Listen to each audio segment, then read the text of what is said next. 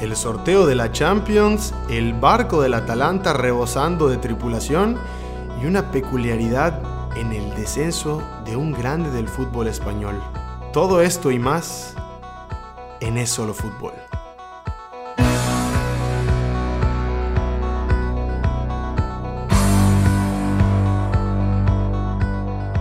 Sea usted bienvenido al podcast con la mejor vibra del sureste, de todo Spotify y de todas las malditas aplicaciones existentes y por haber. Bienvenido sea usted a Es Solo Fútbol, un programa, Julio, en el que, ¿sabes qué? Eh, antes de pues, darte la palabra y lo que sea, ¿sabes qué aprendí esta semana? ¿Qué aprendiste? Que es solo fútbol, bro. Es, es solo fútbol, Julio, ¿cómo estás? Muy bien, Jorge. Un placer estar cumpliendo el episodio 10 de Es Solo Fútbol. Voy a llorar. Eh, es, un, es, un, es un gran placer grabar estos, estos, estos programas contigo, la verdad. Así es, eh, el, gusto es mío, Julio, el gusto es eh, que ustedes nos estén escuchando en este preciso momento y pues ya que nos escuchan, eh, pues nada más para comentarles, ¿no? Antes de, de empezar todo, que el proyecto camina bien, la verdad, lo estamos haciendo bastante bien, Julio, nos gustan los números que, que vemos, como les dijimos la semana pasada, así que ya pasando los 10 capítulos con este, esta semana, los invitamos a todos a seguirnos en nuestro canal de YouTube, Julio, que estaremos eh, pues ya teniendo próximamente a lo largo de la semana entrante. Y también, Julio, definitivamente que nos respalden en, en- en la cuenta de Twitter que teníamos, porque pues ya la aplicación nos puso bastantes eh, trabas. Estaremos regresando con una nueva y esperamos eh, poder abrir foro y diálogo con todos ustedes. Julio, se viene el canal de YouTube sabroso, papá. Se viene el canal sabroso y pues nada, que se suscriban, estén allá pendientes de todo, que ya el podcast se va a transmitir con video también. Estaremos platicando de todo en, en este lunes. eh, qué bueno que nos están escuchando. Julio, algo que me llamó muchísimo la atención de esta semana, pues creo que de las principales cosas, además del Atalanta, la Juve, etcétera, etcétera, pues es esa lucha, ¿no? En la Liga Española, Barça y Madrid. Y el partido que tuvo el Barcelona a mitad de semana, Julio, eh, fue precisamente ante el Español, un rival de la misma ciudad. Julio, tú has estado mucho ahí. eh, una rivalidad que se veía fuertísima y pues terminó con el descenso del Español. Terminó con el descenso del Español, un club histórico en España, y pudimos platicar con un amigo que conocía allá en Barcelona, que es abonado y, y socio del club del, del Español, y nos platicó un poco de cómo vivieron ellos este descenso después de más de 20 años que ellos estaban eh, compitiendo en la primera división. Vamos a conocer eh, esta perspectiva del descenso de categoría para un club histórico del fútbol español. Esto es Es Solo Fútbol.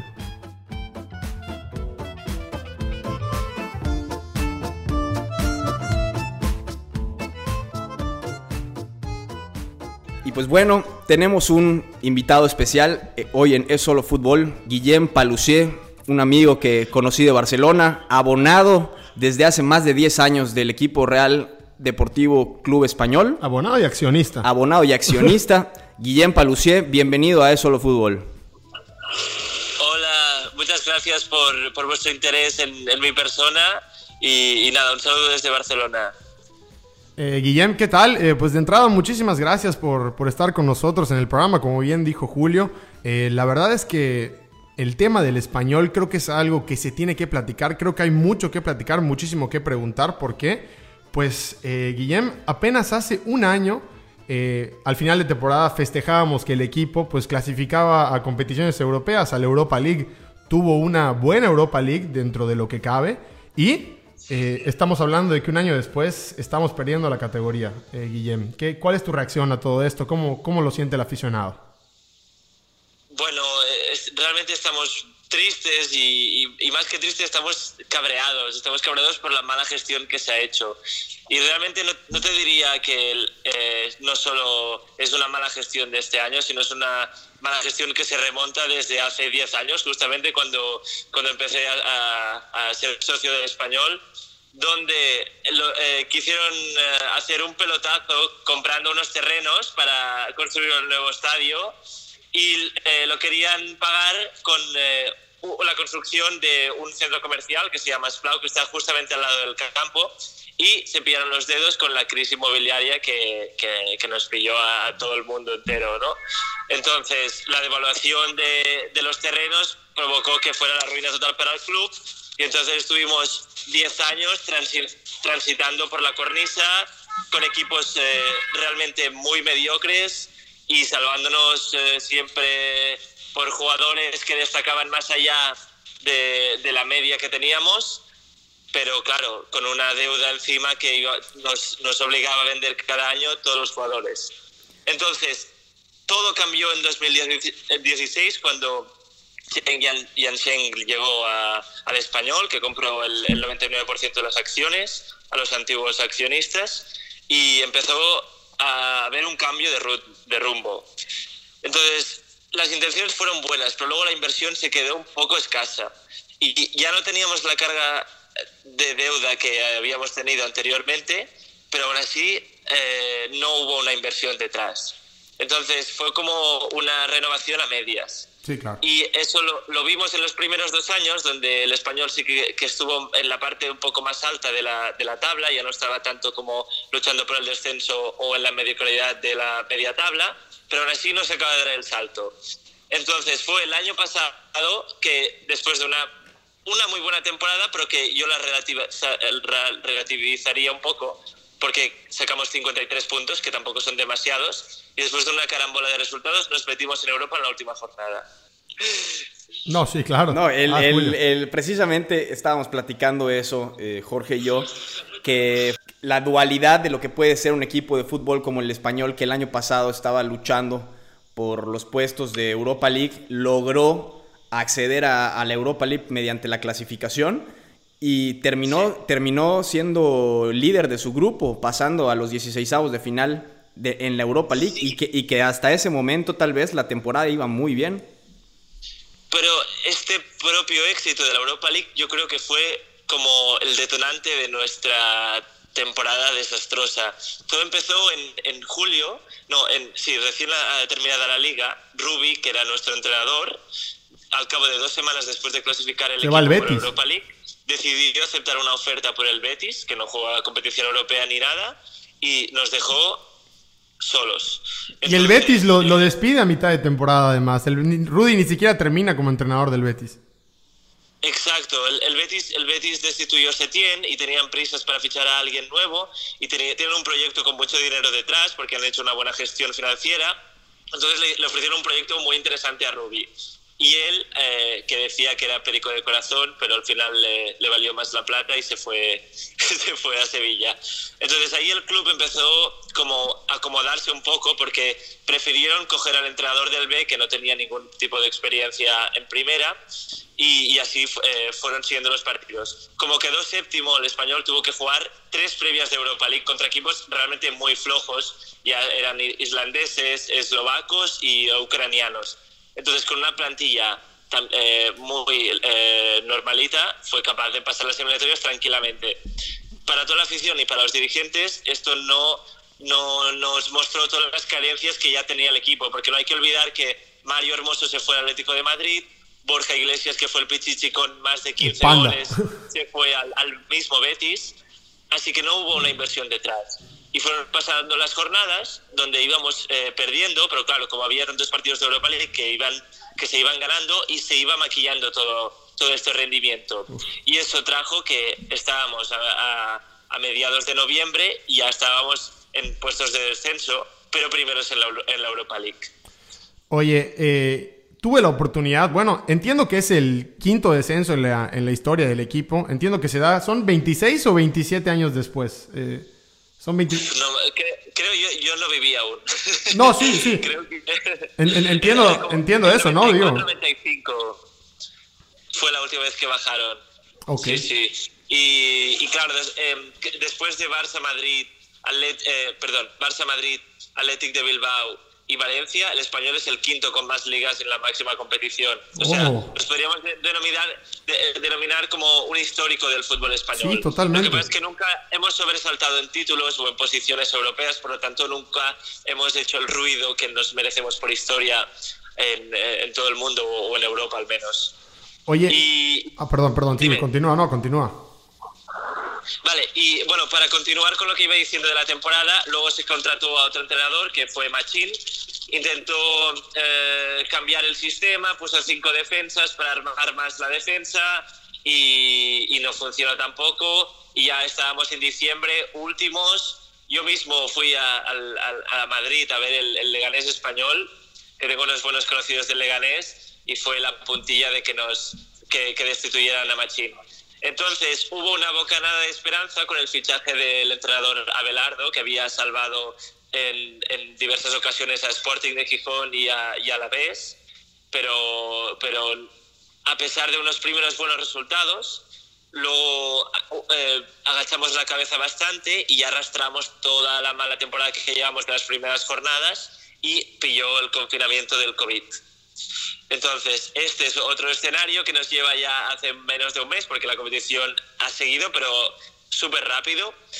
Y, y ganamos el primer partido, empatamos el siguiente y luego ya nos metimos en una espiral de derrotas sin parar que llevaron a la tercera destitución de la temporada.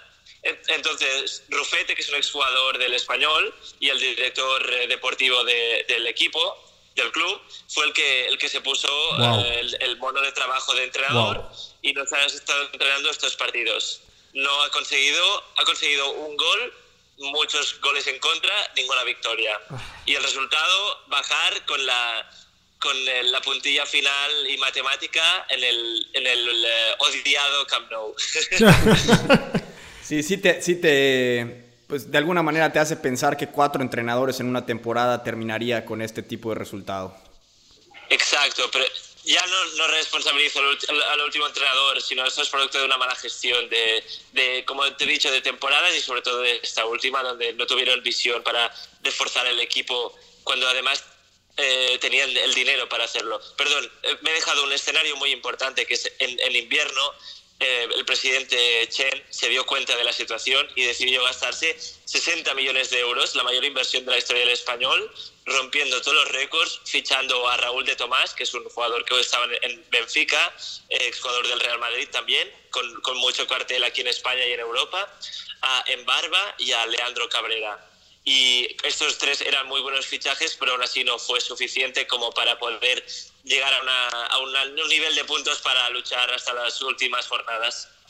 Sí, totalmente. Oye, ¿qué, cómo, ahorita tú mencionabas el Camp Nou. ¿Cómo fue eso de, de quedar matemáticamente descendido, de perder la categoría en, en, ese estadio contra el odiado rival? Hay que, hay que decirlo, ¿no? Sie siempre se, se han visto superados históricamente ante ese equipo. ¿Cómo fue ahora el perder la categoría ante ellos?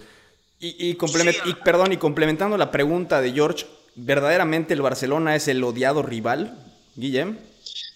Vale, te voy a responder primero la segunda. sí, es, es, el odiado rival. Más que yo, yo personalmente no tengo un, un odio eh, exagerado, pero sí que es el equipo que monopoliza todo el deporte, el deporte en general, porque no solo tiene fútbol en, en, en Cataluña, ya, ya, me cae no, eh, de, de, de, todos los deportes en Cataluña. Entonces es como siempre que todos los otros clubes que se intentan eh, eh, subir la cabeza, siempre está el Barça como para darte una colleja y para decirte dónde estás. Y esto es algo que va arrastrando el español durante muchas temporadas. Y, y, más aún con la época dorada que está viviendo el Barça o que ha estado viviendo. Vamos a ver cómo van a ser los próximos años sin Messi. Y que ha, ha acentuado todas estas diferencias. Entonces, claro, sí, a nivel social también eh, se nota mucho cuando que a ellos les gustaba que el español bajara en, en, en, en el Camp Nou, que, que, fuera este año. Hay gente que me dice que les, da, les sabe mal porque quieren equipos catalanes en primera, porque ahora se va a quedar solo el Barça. Hay otros que no, que les encanta, que me dicen que son más antipericos que antimadridistas, cosa que me sorprende. Sí, Pero bueno, hay de todos los colores, hay de todos los colores. Entonces, a nivel del partido que nos hizo bajar, tuvimos la gran suerte que era sin público. Eso fue algo que realmente eh, aminó un poco todo, todo el escenario. Y bueno, más que nada, se quedó como un sueño onanista de los culés. Y, y para nosotros fue más que nada una anécdota. Ya te digo, porque sin público, con público hubiera sido mucho peor. Oye, eh, vi que también al principio de la plática mencionaste el nombre de Chen Yansheng, el que, bueno, Exacto. el que se convirtió, como tú bien dices, en el, en el dueño del, del, club en el año 2016, que inició su etapa con la frase en, en que dice, espero que el equipo está en Champions League y saneado en menos de tres años. Eso, esas son, son palabras de él que, como tú bien dices, parecía que iba bien y de la nada todo se ha derrumbado. ¿Qué, qué tanta culpa tiene él? Te, lo voy a matizar un poco. No dijo espero, eh, fue una afirmación. Vamos a estar al Champions en tres años, o al menos así lo tradujo el traductor de chino.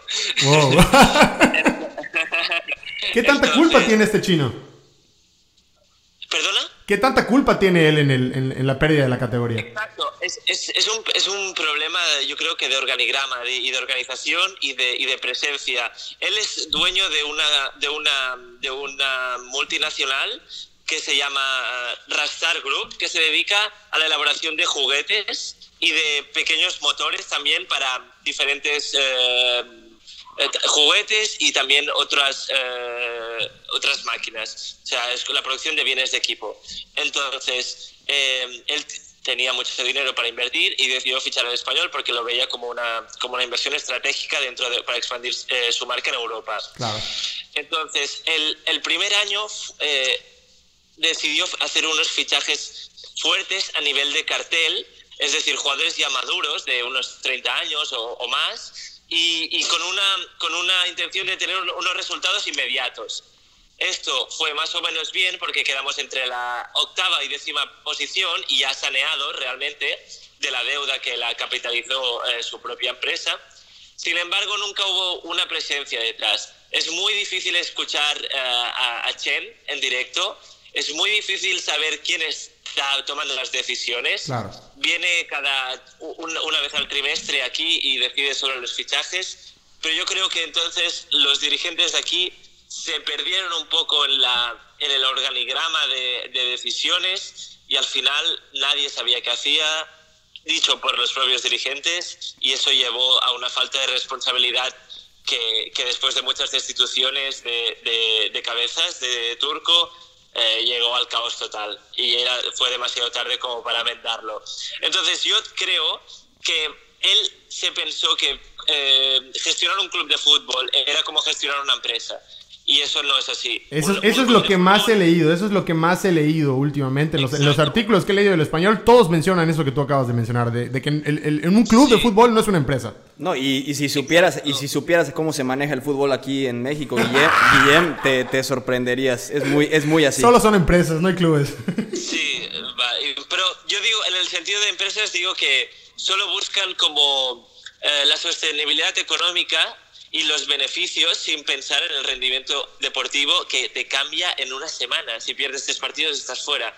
Es decir, yo creo que aún no había entendido, bueno, o no lo ha entendido para nada, ¿sabes? como se ha demostrado este año, cómo se gestiona un club. Y eso también me recuerda a casos como el Málaga, por ejemplo, que fue fichado por Altani, que es un jeque eh, no sé dónde era, árabe de, Oriente Medio, que también hizo una inversión enorme el primer año y el segundo ya se vendió todo el equipo después de jugar a Champions. Luego uno que se llama Peterman en el Alavés, que también lo llevó a UEFA y luego lo bajó a Segunda B. Eh, es decir, es complicado. Ellos arriesgan su capital, pero les das las llaves del club. Así que también fue como nuestra culpa, ¿no? De, de poder hacer las acciones. Entonces, yo tengo confianza porque él también es una persona metódica, o eso he leído, y, y dicen sus, su entorno más cercano y aprende de sus errores. Entonces, vamos a ver ahora cómo va a encarar la segunda división, donde vamos a tener el presupuesto más alto de la categoría y el presupuesto de la historia de segunda más alto. Así que vamos a ver cómo, cómo evoluciona este... este bueno, pero, pero esta temporada ustedes tenían el, el, noveno presupuesto más alto de toda la liga. Tenían el noveno. Y aún así, pues, pues acabaron últimos. Eh, ¿Cuándo vuelven, Guillem? ¿Cuándo, vuelve el español a primera? Oh. En, un año nos vemos. En un año nos vemos aquí en el programa para cuando vuelvan, ¿te parece? Quiero pensar, quiero pensar eso y, y me encantaría pero, pero estoy cagado. Oye, eh, ¿alguna vez volveremos a, a, ver un equipo como el de, el de 2007, ahí con, con Dani Jarque, Zabaleta, Luis García, llegando a una final de Europa y perdiéndolo en penales? Eh, eso, eso queda en la memoria de todos nosotros, pero, pero ojalá, ojalá. El español tiene buenos cimientos, tiene de, la eh, de las mejores canteras de, de Europa, bueno, y de España también. Eh, ahora hay una inversión detrás, así que no habrá problemas para vender los, los, mejores jugadores como pasaba antaño, como por ejemplo puede ser Gerard Moreno en el Villarreal. Es un canterano que se fue llorando del, del español porque lo obligaron a, a, a, salir. O sea, él no quería salir, pero lo obligaron. Y así muchos más. Entonces, Ahora es otro escenario, el fútbol también ha cambiado muchísimo, ya, ya no es, por ejemplo, la segunda de los años 90 cuando bajamos, ni tampoco es el 2007 cuando llegamos a la final de Europa League, así que hay que reinventarse, hay que reinventarse porque nadie te va a esperar. Y, y bueno, vamos a ver cómo, cómo, se, cómo va el año próximo. Hay muchos equipos que, como el Deportivo de La Coruña, como el Racing, como el Zaragoza, como el Mallorca, que han bajado y luego se han quedado muchos años en, en segunda y eso es muy peligroso, porque si no subes el primer año del segunda, el segundo ya no cobras como el seguro de descenso del primer año. Y eso es muy peligroso. Empieza un, un, problema, un problema económico. Ya para cerrar, eh, Guillem, eh, veo que están pues bastante, como ustedes dirían ahí, cabreados eh, con, con, todo este descenso. Veo a las grandes figuras del club eh, manifestarse en redes. Eh, vi que Marco Asensio, pues en su momento que jugó con el español, estuvo publicando cosas, Tamudo, inclusive Luis García, pues varios pues lo, lo, comentaban y también tuve la oportunidad de ver las fotos de las pancartas que aparecieron, que decía que son la vergüenza en 120 años de historia y que fuera de aquí. Está de verdad molesta la afición, ¿no? Es que estamos muy molestos porque es algo de que no pasaba desde hacía 25 años. Entonces es algo que ha tocado y nadie se esperaba que fuese tan bestia. Bajar eh, cuando quedan aún 4 o 5 jornadas es que has hecho una temporada muy, muy, muy mala. Entonces el cabreo está en la afición. Pero también te voy a decir que hay muchos mensajes de enfado, pero hay muchos mensajes de apoyo para decir, eh, estás en el peor momento, es cuando más eh, necesitas nuestra ayuda. Así que yo creo que es el espíritu que tenemos que seguir porque con la división no vamos a llegar a ningún sitio. Guillem, pues te agradecemos muchísimo tu presencia en el programa de Sol Fútbol. Siempre vas a ser invitado acá, amigo. Y, y Muchísimas gracias a vosotros, hombre. Nos vemos en un año cuando regrese el español. Dice, dice, Jorge que dice Jorge que nos vemos en un año cuando regrese el español a primera división. Yo creo que, yo creo que antes te vamos a buscar de nuevo para, para que nos cuentes cómo le está yendo el español en, en, la segunda división. Ah, muy interesante. A ver si os puedo decir que estamos a punto de celebrar el, el ascenso y os compro unos billetes para ver el, el próximo derby en Cornella. nosotros, nosotros, nosotros encantados, Guillem. Siempre serás bienvenido en el programa. Muchísimas gracias por tu gracias. aportación. Bueno, Julio y Jorge, un abrazo desde Barcelona y muchos ánimos a, todo el proyecto, que lo estáis haciendo muy bien. Muchas, gracias, Guillem, muchas gracias. Hasta luego. Adiós, saludos, saludos.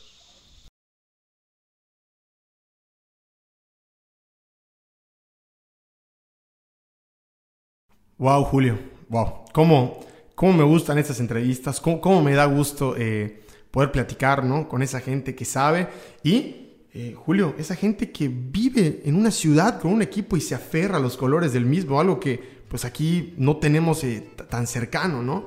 Pero eh, tremenda plática la que acabamos de tener. Muy buena plática, es siempre muy interesante eso porque nosotros, bueno, acá en Mérida que no tenemos un equipo en primera división, pues no, no, tenemos ese sentimiento que ellos tienen, que cada fin de semana pues llegan clubes de nombre a jugar a su estadio y pues sin duda que debe ser doloroso para toda la afición perica este descenso de los, de los del español, la verdad. Lo feo que debe ser eh, bajar de categoría. Y bueno, esto fue eh, pues propiciado precisamente, lo platicábamos por el Barcelona, Julio.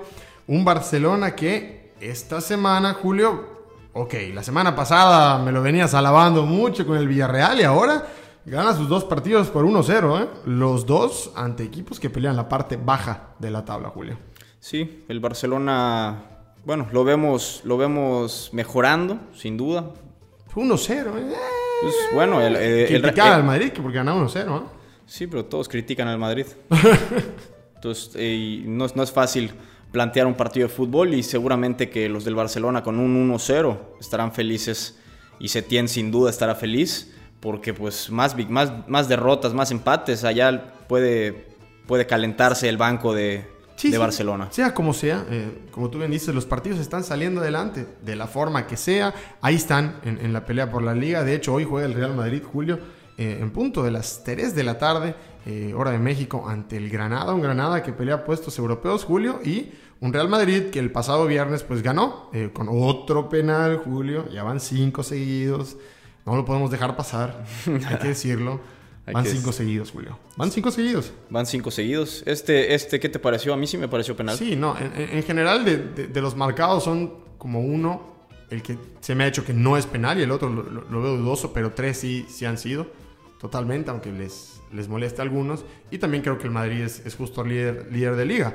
Ahora, pues el Granada, Julio, pues pelea puestos europeos. Como, como, lo hemos platicado anteriormente, cualquier equipo que se juegue algo, pues es peligroso. Sin duda. Y vamos a ver, porque bueno, muchos critican el VAR, pero yo creo que realmente lo que hay que criticar es la interpretación del VAR, porque...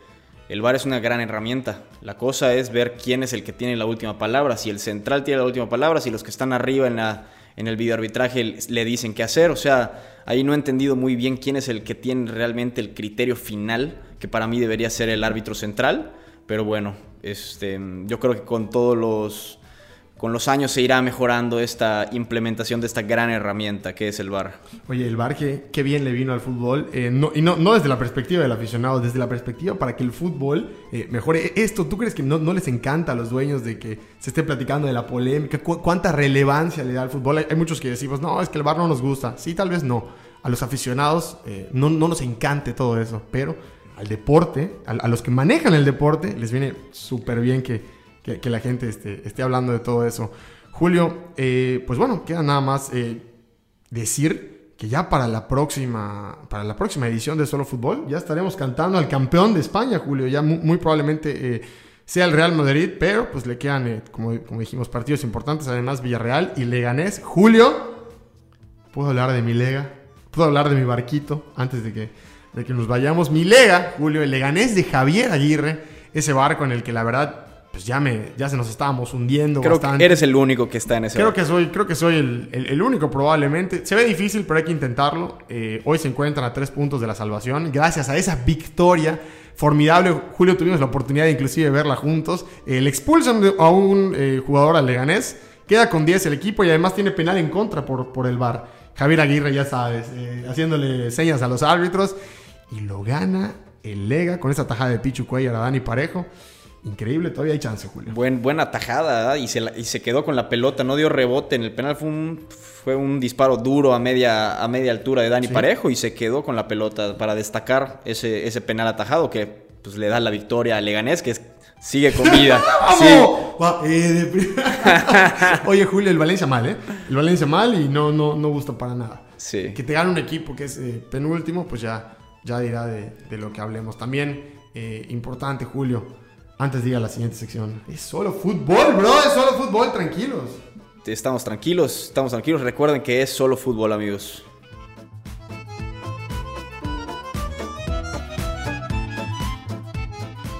Julio, ¿sabes eh, quién es mi cobrador de penales favorito en el mundo mundial? ¿Sabes quién es? ¿Sabes quién es?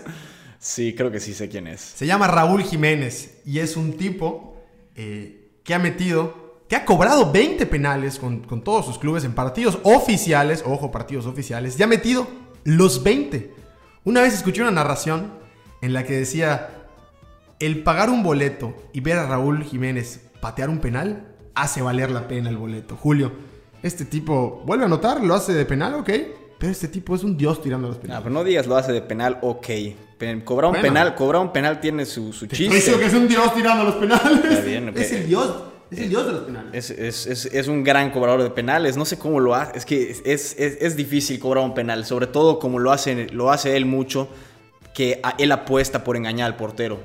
No, no, no. O sea, hay veces que tú ves que él cobra el penal y la bola va, pasa a un metro del portero. Exactamente. Entonces, eso, eso es ya cobrar los penales, los penales un poco más con sangre fría. porque, con seguridad. Claro, porque ahí es 50-50 casi casi. Y él, y él amaga hasta el último momento. Ve que va a ser el portero, hacia qué lado tiene la tendencia y lo intenta cambiar. Y si el portero va para ahí, qué bueno. Y si va hacia su lado, como tú bien dices, de todos modos va arrinconado. Para nada es fácil cobrar un penal. No, no, no, definitivamente. Eh, también, Julio, bien lo de Raúl y todo, le ganan 3-0 al Everton eh, el día de ayer, pero Julio, sí a mitad de semana, eh, pues tuvieron eh, pues, un, un- un resultado negativo que independientemente de eso, ya lo veníamos platicando en el programa anterior, habían perdido contra el Arsenal y se han quedado un poquito abajo, ¿no? El Wolverhampton por la pelea por Champions. Sí, se alejó un poco del Manchester United. De hecho, el Sheffield United está ya merodeando la situación. Y pues nada, me parece que le da un, le abre el panorama a un Manchester United que veo que merece estar en la Champions League el- el- ¡Epa! el, próximo año. ¿Por qué tanto afán con tu United? Pues el United tiene, o sea, está teniendo una gran, un gran cierre de temporada. Sí, Julio, pero a ver, a ver, te, te voy a... Desde te- que, te llegó, a- desde que llegó Bruno Fernández no ha perdido el United. Te voy a decir el Manchester United desde el regreso. 1-1 con Tottenham. El Tottenham de Mou no juega nada, por cierto. 3-0 al Sheffield. Ok, el Sheffield, ah, ahí va, más o menos. Le ganan 2-1 al Norwich, un equipo que acaba de descender de categoría. Al Bournemouth 5-2, un equipo que pelea el descenso. 3-0 al Aston Villa, un equipo que también pelea el descenso. No es nada del otro mundo este United. Bueno, no, no, no ha demostrado tanto. El domingo van contra, contra el Chelsea en la FA Cup. Ahí quiero ver al United. Ahí quiero ver Ahí lo equipo. verás, ahí lo verás. Tengo, tengo muchas ganas de ver ese partido porque los dos equipos están fuertísimos en este momento.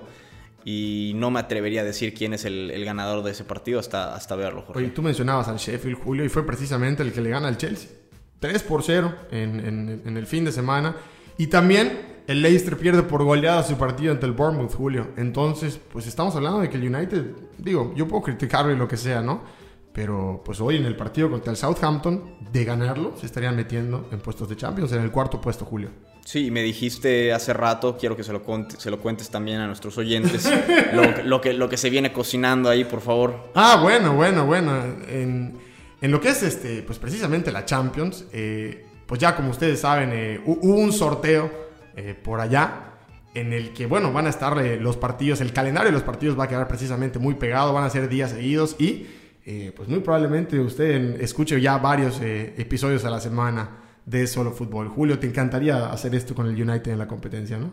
Sin duda, sin duda, Jorge, pero a lo que me refería que quería que le dijeras a nuestros... Lo vas a borrar, A entonces, nuestros esto. no, no lo voy a borrar, no lo voy a borrar. Lo que quería que le digas a, a nuestros oyentes era lo que escuchaste sobre el Manchester City. Ok, yo, wow, wow, entonces me adelanté. Sí, te adelantaste, pero está bien, a, a nuestros Bueno. oyentes, a nuestros oyentes les gusta que hables y que cuentes ese estilo de... Bueno, bueno, eh, lo del Manchester City eh, también termina siendo que un periódico inglés llamado The Guardian, eh, como, como lo, lo mencionan allá en Inglaterra, eh, uno de los eh, diarios más famosos de renombre por allá, saca un artículo esta semana en el que es cuestión de tiempo para que al Manchester City le den la absolución eh, por parte del TAS y la UEFA y pueda jugar la próxima Champions League. Recordemos, había una, una demanda por parte de la UEFA en donde ellos decían, "Tiene, este, tenemos casos fundamentados y hay evidencia suficiente, bla, bla, bla, bla, bla, para que el Manchester City no jugara eh, competiciones europeas por los próximos dos años.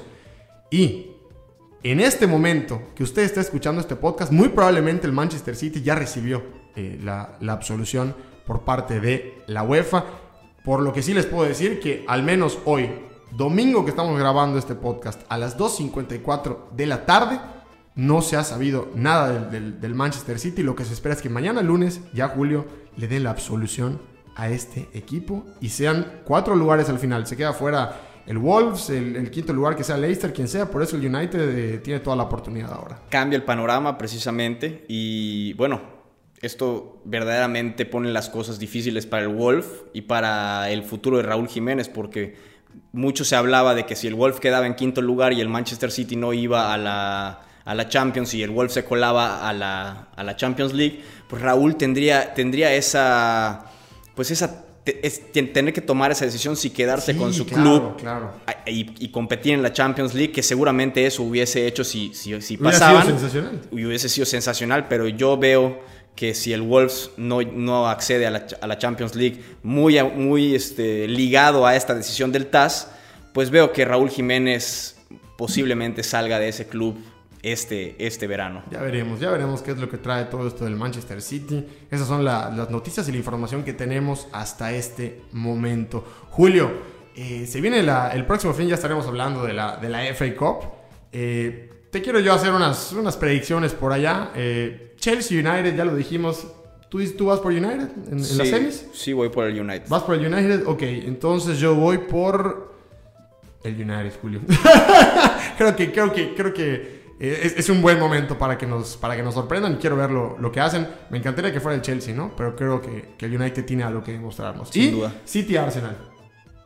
City, macho. El City Arsenal me aviento por el City también. Ah, creo, que, creo que, creo que, creo que, creo que hoy en eso lo fútbol coincidimos con las, con las dos predicciones. Regresamos con el fenómeno de la semana, el papapapu en eso lo fútbol.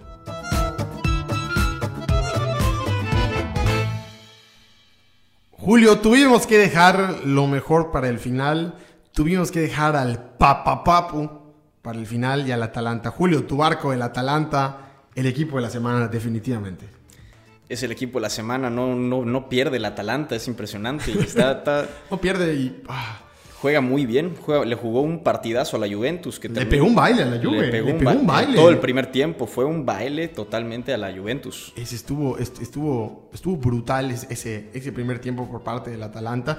Merecía ganar el partido eh, recordemos, ¿no? El Atalanta lo viene haciendo bien desde ya hace varias semanas, desde lo que era la Champions anteriormente, ganando al Valencia, viniendo de atrás en la fase de grupos, etcétera, etcétera. Pero, Julio, el Atalanta hoy en día estuvo a punto de meterse en el segundo puesto de lo que es la, la Serie A y solo porque a la Juve le marcaron dos penales, no ganó el partido del equipo de Giampiero Gasperini, Julio. Merecía ganar el Atalanta ese partido 100%. Sí, merecía ganar en términos de quién buscó más la victoria. Pero bueno, al final se toparon con la figura de Cristiano Ronaldo que no falla sus penales y... Son dos penales, ¿no? Dos penales, los cobra al mismo lugar los dos. El primero dudoso, el de, el de la Juve, Julio. El segundo creo bien marcado, una mano de Luis Muriel. Que acababa de entrar al partido. y, de, venía a dar eh, una asistencia para el segundo gol. Muy bien lo de, lo de este equipo de, del Atalanta, Julio. Funciona en todas sus facetas. Y pues ya muchos empiezan a hablar de, este equipo para lo que es la Champions, lo estaremos platicando más adelante, pero definitivamente Julio, el Atalanta juega, gana y gusta. Gusta muchísimo. Gusta mucho y precisamente esta semana vimos que le tocó en el sorteo contra el Paris Saint Germain. Yo creo que eso, es, eso vale la pena mucho, pues ese partido, porque como decía Andrés Agulla, lo estaba escuchando, me, me robó el comentario casi casi en la transmisión, que él empezó a decir que va a estar interesante ese, ese, partido porque en la, en la pizarra, pues el Atalanta contra el Paris Saint Germain, cualquiera diría que el Paris Saint Germain lo va a pasar fácilmente, pero, pero vemos a un Paris Saint Germain que está desde hace varios meses parado y el Atalanta es el equipo más goleador de Europa y que tiene un ritmo de juego, pues no, no, ha dejado de ganar y de, tiene cinco, cinco victorias y un empate eh, a partir de este regreso del post-COVID. Y me parece que... Ha tenido un mejor regreso que la Juve, inclusive. Ha tenido, yo creo que de, de, los mejores regresos.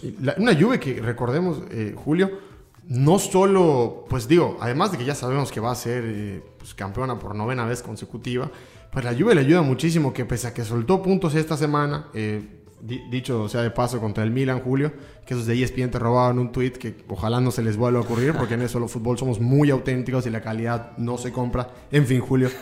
Eh, bueno, el Milan eh, lo, termina haciendo bien y la Juve pierde un partido esta semana, empate el otro, la Lazio, que es el segundo, pierde los dos partidos de esta semana contra el Leche y contra el Sassuolo, que pelean la parte baja de la tabla. Entonces, pues, la tiene siempre fácil la Juventus, Julio. Me parece que sí, se juntaron unas circunstancias en las cuales pues ya no hay mucho que ver en la Serie A en cuestión a quién va a ser campeón. Pero bueno, quedan muchas cosas por ver. Creo que quedan 6-7 jornadas. Está Cristiano Ronaldo a un gol del capo cañoneri que ahorita es este, Chiro Immobile, delantero de la Lazio. Entonces me parece que, todavía queda liga. Queda liga por ver. Queda ver eh, quiénes van a descender en, la liga italiana. Digo, ya no, es el campeonato lo que se No es el campeonato. Realmente lo que vale la pena aquí es el Atalanta. del Papapapu. Y la Juventus. que, de Dubán. De Dubán. El Atalanta, que, de, Sheridan. El, Atalanta de Sheridan. Que fue, es el único que pues, ha descubierto. Te juro que sí, ¿eh? te juro que sí. Desde, desde, los inicios de este, no, este no, me lo creen, pero les juro que es cierto. Bueno, Julio, eh, Tú lo mencionabas bien, el, Atalanta va precisamente contra el París eh, Saint Germain en lo que serán eh, pues, unos partidos de Champions que esta semana apenas se dio a conocer en un sorteo que, por cierto, Julio, fue el peor sorteo de todos los tiempos. Un, sorteo en el que te mostraron partidos de eliminación directa, un partido en los que ya pasaban a cuartos mágicamente quedan de un lado de la llave, un partido entre los que no han pasado ya quedan mágicamente del otro lado de la llave. En fin, la Champions Julio regresa el 7 de agosto con el Manchester City ante el Real Madrid. El Madrid tiene que meter dos al menos y con el Juventus Lyon. Al día siguiente, Barcelona contra el Napoli y Bayern contra el Chelsea. Los ganadores, pues ya pasarán a la ronda de cuartos que se va a jugar la eh, semana entrante, que va a ser precisamente la del 12 de agosto. Va a ser un mes de pura Champions, Julio, y aquí en el Solo Fútbol creo que lo vamos a celebrar. Buenísimo, y seguramente que colaboraremos de alguna forma para que pues más, tengan la información más a la mano. Exactamente, esperen en, en el canal de YouTube pronto de Solo Fútbol la actualización de los partidos día con día de la Champions League. Bueno, eh, Julio también en, los cuartos de final que también ya quedaron, quedó ese Leipzig contra Atlético de Madrid y por abajito de la llave ya lo que es el Atalanta contra el París. ¿Te gusta el Atlético o el Atalanta como, como, como potencial eh, eh, finalista para lo que va a ser a futuro la Champions? Que va, a ser en Lisboa, por cierto, pero teniendo el Atlético, a Leipzig y el Atalanta, un partido ante el París que puede ganar. ¿No te gusta que alguno de los dos pueda ser finalista? Eh, sin duda, el Atlético lo veo más, más a modo, porque Leipzig, recordamos que perdió ya su, a su estrella, su centro delantero, Timo Werner, que fichó por el Chelsea.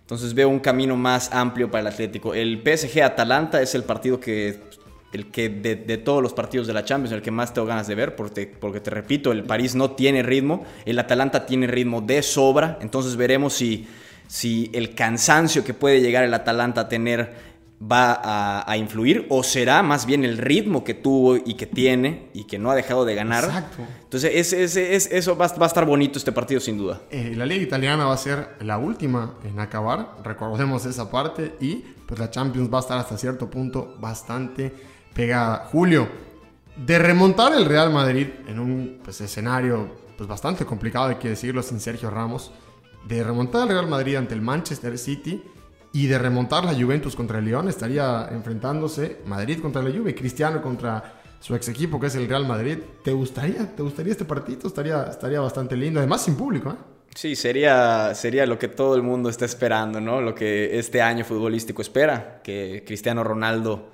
se dé contra su ex equipo, contra el Real Madrid. Me parece que existe la posibilidad. Estaría fantástico que... ¿Y el Barça de ganar, Julio? Pues estaría enfrentando al Bayern Múnich, que no ha ganado, pero tiene una ventaja de 3 a 0 eh, ante el Chelsea y ya vimos al Bayern.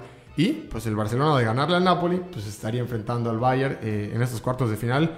Mucho, mucho mejor eh, esta, esta parte, ¿no? Esta, esta llave, ¿no? Este, este lado, Julio. Y creo, esta es la oportunidad para que un, un nuevo campeón se corone en la Champions League. Hablo de los Atléticos, de los Leipzig, de los Atalanta, inclusive. Pues el Paris Saint Germain que, lleva, lleva buscando ese título. Puede ser este año, sin presión, sin público, ¿no? Puede ser. Sí, puede ser. Sí, se, antoja bastantito. Esperen, como les dijimos, eh, todo lo de eso, fútbol para esta Champions entrante. Recordemos, Julio, la próxima semana estaremos cantando a varios campeones de liga y Julio, antes de cerrar el programa, creo que solo queda agradecer a la audiencia por esta joya de programa. Lo digo desde adentro, ha sido mi favorito. Sí, sin duda que ha sido mi favorito también. Le agradecemos nuevamente a mi amigo Guillem, que le, dio demasiado a este episodio. Espero que los, los oyentes disfruten de esa entrevista, por, así decirlo, porque pues, nos, nos, contó lo que se vive dentro de, de ese panorama desde Barcelona. Entonces me pareció, muchas gracias, Guillermo. Y pues, ¿qué, te digo? fascinante, fascinante episodio 10. Fascinante, fascinante episodio 10. Gracias por estar con nosotros en esta primera parte del camino en eso lo fútbol. Y recuerden, puede ganar el Real Madrid la liga, puede ganar el Barcelona, puede pasar el Manchester United de no Champions, puede descender un equipo como el español de categoría. Pero recordemos, Julio, es solo fútbol.